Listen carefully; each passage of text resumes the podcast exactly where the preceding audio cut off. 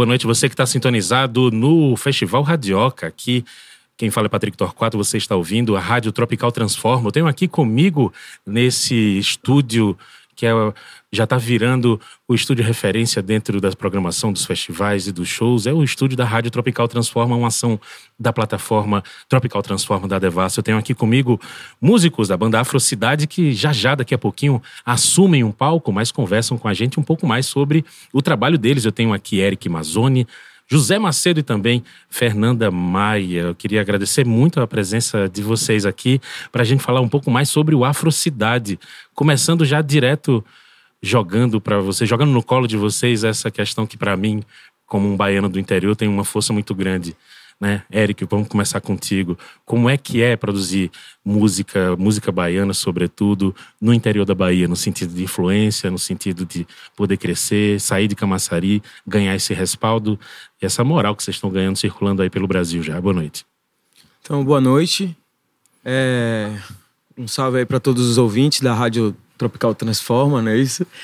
E, na verdade, Camaçari não é, não faz parte do interior da Bahia. Uhum. Camaçari está dentro da região da metropolitana, região metropolitana Salvador, né? Faz parte da Grande Salvador.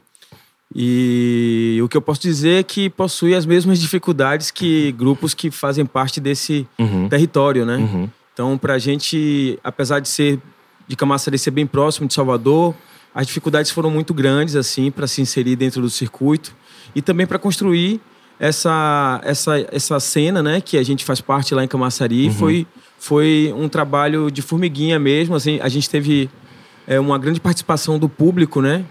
Por conta que a gente produzia os nossos shows, ainda produz até hoje, na verdade, lá em Camaçari. É, porque não tinha, não tinha convite né, de outros eventos e também a banda estava nascendo. E ou gente, você faz ou você não toca, né? Justamente. Aí a gente partiu desse lugar né, de meter mão mesmo e fazer. E o público ele teve uma, uma, uma participação de extrema importância, né? Nesse, nesse contexto, nessa construção, porque eles passaram a ser os principais financiadores do nosso projeto, né? E a gente tem uma relação ainda muito forte, assim, com o público de Camaçari. É, a gente se chama de fato de família Afrocidade, porque é aquele negócio, começou com 100 pessoas, depois as coisas foram se, é, é, se ampliando, né? Um passa para o outro. E atualmente nos bailes a gente chega de mil a mil e quinhentas pessoas. Nossa, que é, incrível. E, e, a gente consegue também acolher outros artistas que, assim como nós, não tinham esse espaço né, para se apresentar. Então, o evento que a gente faz acaba sendo um, um agente assim que fortalece toda a cena e uhum. não somente a nossa história, assim, né, no, no sentido né, de, de buscar um lugar para se apresentar. Então, a Afrocidade ele foi um, um dos agentes é, que, que conseguiu transformar essa, essa, essa realidade local, né? E uhum. aí agora a gente está surfando na onda que reverberou, né? E muito feliz assim com os espaços que a gente tem conseguido alcançar. Liberdade ao povo.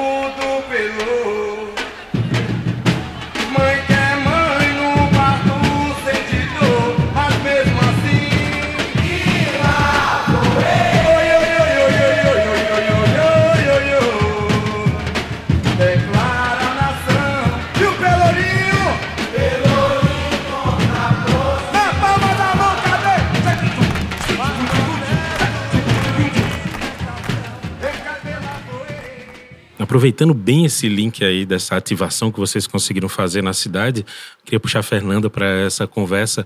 Teve um impacto diretamente na, na sua vida, essas articulações, essa coisa rolando lá em Camaçari, nesse, nesse projeto Música na Cidade do Saber, né? Como é que você foi entrando aí nessa, nessa então, coisa na banda, e com música, tocar percussão, enfim? Antes de mais nada, boa noite boa a noite. todos os ouvintes né, da, da rádio. É, assim, é, existiu sim uma, uma, grande importância, apesar da, desse ambiente não, não ser um ambiente que, que visou, né?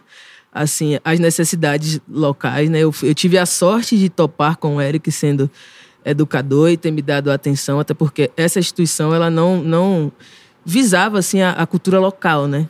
Sempre dando mais notoriedade às atividades que, que vieram de fora. É, o balé, a dança, pá, mas tendo o Eric como, como professor e foi um, encontro assim essencial para para minha construção e tal e que fez toda a diferença, né? Fez eu me encontrar enquanto artista E estamos aqui até hoje, buscando cada dia mais, aprendendo cada dia mais com o mesmo. Que massa. Eu chamo para conversa Macedo, para que vim chegar junto com a gente aqui nesse papo. Cola aí. Falando um pouco sobre como é que é fazer esse encontro aí, essa sonoridade que vocês encontraram, forjaram aí, que misturam sonoridades mais regionais, beat, né? Uma influência fortíssima dessa música de, de matriz afro-baiana. E isso com elementos também que vai ter o discurso do hip hop, que vai ter uma, uma, uma mensagem, um compromisso muito grande. Como é que foi forjada aí essa, essa sonoridade da banda? Salve família. Boa noite aí. É... Assim, tipo, a gente vê a necessidade de um resgate, assim, tipo, porque Camaçari tem uma musicalidade ancestral mesmo, né? Popular, de, de matriz africana muito grande no, nos seus quilombos, né? Que, como o maestro falou, da região metropolitana aqui de, de Salvador, Camaçari tem o maior número de quilombos ainda, tipo, existentes, rurais. Então tem uma musicalidade muito grande, com mestres e matriarcas que movimentam essa cultura cotidianamente. E, tipo, eu tenho uma vivência do hip hop, né? Do rap, uhum. da rua, do freestyle, da que é algo que surgiu nos Estados Unidos e tal, institucionalmente, politicamente como hip hop, mas o hip hop ele já existia em vários lugares do mundo, né? Como movimento. Cada um fazendo do seu é, jeito. Né? Tipo aqui, o coco, o samba de roda, em cachoeira, tudo isso já era um movimento de política de, de hip hop e era política vive, é, existente no cotidiano, né? Uhum. De cada pessoa, de cada pessoa que vive isso né? Veio da Jamaica, foi para os Estados Unidos, aí institucionalizou o hip hop, né? E uhum. aí eu bebi dessa fonte, né? Claro. Norte-americana. Preta norte-americana. Uhum. Até que quando eu, tipo, vim de outras vivências do hip hop na minha cidade lá, em Camaçari, de coletivo, de, de participar de um, de um coletivo chamado Representa Clã, que foi a base para que eu aprendisse politicamente com rap, me formasse, me amadurecesse mesmo na questão de se amadurecer, uhum. né? E aí, Eric, ele já movimentava várias coisas na cidade, assim. E ele teve uma vivência com a música tanto que Maçari, aí foi para fora, aí voltou. E a gente vive uma realidade escravocrata pelo processo industrial. Uhum. Onde a gente só é valorizado se a gente sair do país. A gente, tipo, a nossa música não é valorizada, ela é sugada, ela é escravo, escravizada. Entendeu? A gente é, é, é moldado para viver um processo industrial. E a gente, aí Eric já com a visão dele, né? Tipo, eu tinha saído do coletivo, tava tentando fazer alguma coisa minha de rap, batendo cabeça ali, pá com um amigo e tal. E aí ele já tava com essa visão de resgatar tudo isso para nossa juventude, porque ao mesmo tempo que a gente tem uma zona urbana hum, aqui, a zona rural ancestral dos quilombos é muito próximo.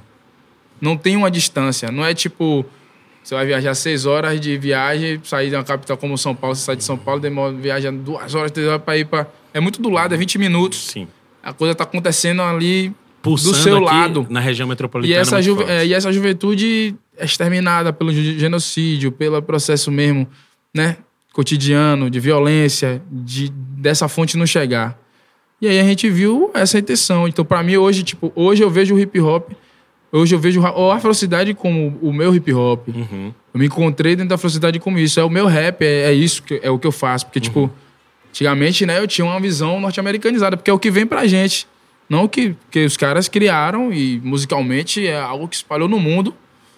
Só que no processo de cotidiano da música que eu vivo, o que é que eu vivo aqui? O que é que eu respiro? O que é que pulsa na minha, no meu cotidiano? Uhum. Mesmo eu não tocando percussão, mesmo eu não, não tendo uma noção de ter vivido o pagode intensamente como alguns músicos da, da do Afrocidade viveu, uhum. mas está no meu cotidiano. Então, é isso, é, é, é uma ressignific, é, de, é ressignificar, né? Sim, totalmente. Essa vivência e trazer uma ligagem política, né? E é uma instituição musical, né? Tipo, a velocidade é isso. Você está fazendo um depoimento que se encaixa muito com o jeito como a gente pensa e está tentando é, se posicionar. Eric, eu queria que você falasse um pouco sobre como você enxerga isso no sentido de dar essa, essa autonomia, conectando todas essas referências dessa música afro do, da diáspora, né, que vai estar em todos esses lugares, como é, foi citado por Macedo, que vai sair na Jamaica, que vai estar nos Estados Unidos, que vai ter aqui também, e conectar isso daí num, em cima dessas células que são daqui, que vai ter a rocha, que vai ter pagodão, que vai ter samba reggae, e isso funcionar como sendo justamente essa plataforma. O hip hop de Macedo é essa sonoridade do Afrocidade. Como é que tu enxerga esse transformar aí? Então, eu, eu enxergo que é uma transformação necessária, assim. As coisas, todas as coisas vão se transformando com o tempo, né? E isso faz parte da, da do processo natural das coisas mesmo, né? A gente é, viu o samba de roda nascer, depois é, viu o pagode nascer com a formação que era aquela formação do El Chan e tal. Daqui a pouco passa por uma nova transformação e aí já vem no Ed City. Então, acho que essa, essa, esse movimento ele, ele faz com que a gente saia da nossa zona de conforto também, né? E ajuda bastante é, assim o, o, entendimento sobre, sobre, sobre cultura é, partindo do ponto mais é, verdadeiro possível, assim, né? Porque quando as coisas surgem a partir de uma necessidade, né? Assim como a Afrocidade surgiu em Camaçari, a gente surgiu por conta de uma necessidade de afirmação, uma necessidade né, de, de um movimento. Então, é, todas as cidades, da, da, todas as regiões metropolitanas, todas as cidades que fazem parte da região metropolitana é, vivem uma escassez absurda. Então, a escassez ela, ela traz essa necessidade de acontecer alguma coisa. Então, é, quando algo acontece, a transformação toma conta, né? E aí é, não tem como você, tipo assim, de fato, é, tipo limitar isso, né? Como isso chega nas pessoas, como a gente percebe isso. Então, eu acho que é, é, isso é, é, o mais importante assim dessas transformações, é que sejam verdadeiras, né? Que partam de um lugar de uma necessidade mesmo, né? E que as pessoas consigam entender isso. Eu acho que está acontecendo, sim. A música da Bahia está passando por esse processo de transformação. Na verdade, que eu posso até afirmar que é uma transformação permanente, né? Uhum. A gente está sempre é, agora mesmo no, no, no, Nordeste, o Recife, né? Tá vindo o brega funk. Então a gente tem o funk carioca, a gente tem o funk de São Paulo e todas essas manifestações que por diversos momentos a, a cultura elitista, né? Ela, ela, ela tratou disso de uma forma é, assim bem equivocada, né? Colocando essas, essas manifestações é, em um lugar soberbo, assim. Então eu acho que agora a galera tá vendo que de fato isso é um movimento cultural Sim. muito forte que não tem como você calar, né? Entendido como estética, respeitado como, como estética, né? Now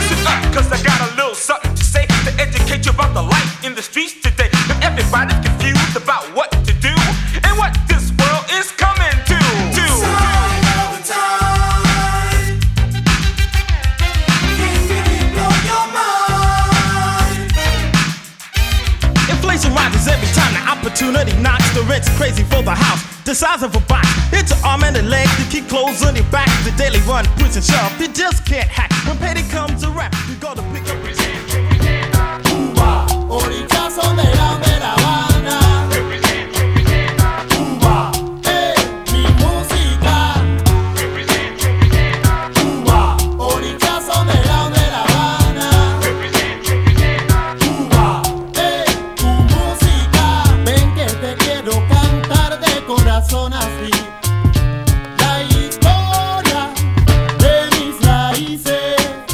la está ouvindo a Rádio Tropical Transforma. Meu nome é Patrick Torquato, estou aqui conversando com a banda Afrocidade, que daqui a pouquinho se apresenta aqui na programação do Festival Radioca.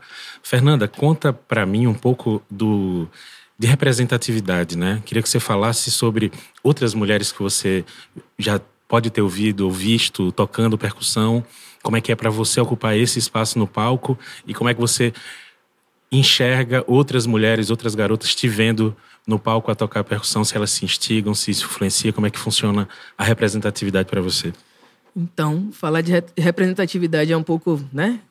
Traz uma responsa por trás disso, porque infelizmente eu não tive, né? É, de uns anos para cá, que a acessibilidade com as redes sociais, com a internet, com tudo isso que vem acontecendo, vem facilitando esse intermédio, né? Eu, infelizmente, não tive mulheres como referência no início de tudo. Tanto que a pessoa que me influenciou e que me chamou e que me convidou para tocar foi, foi o Eric, né? Uhum. E, assim, a partir daí foi que eu comecei a buscar, né?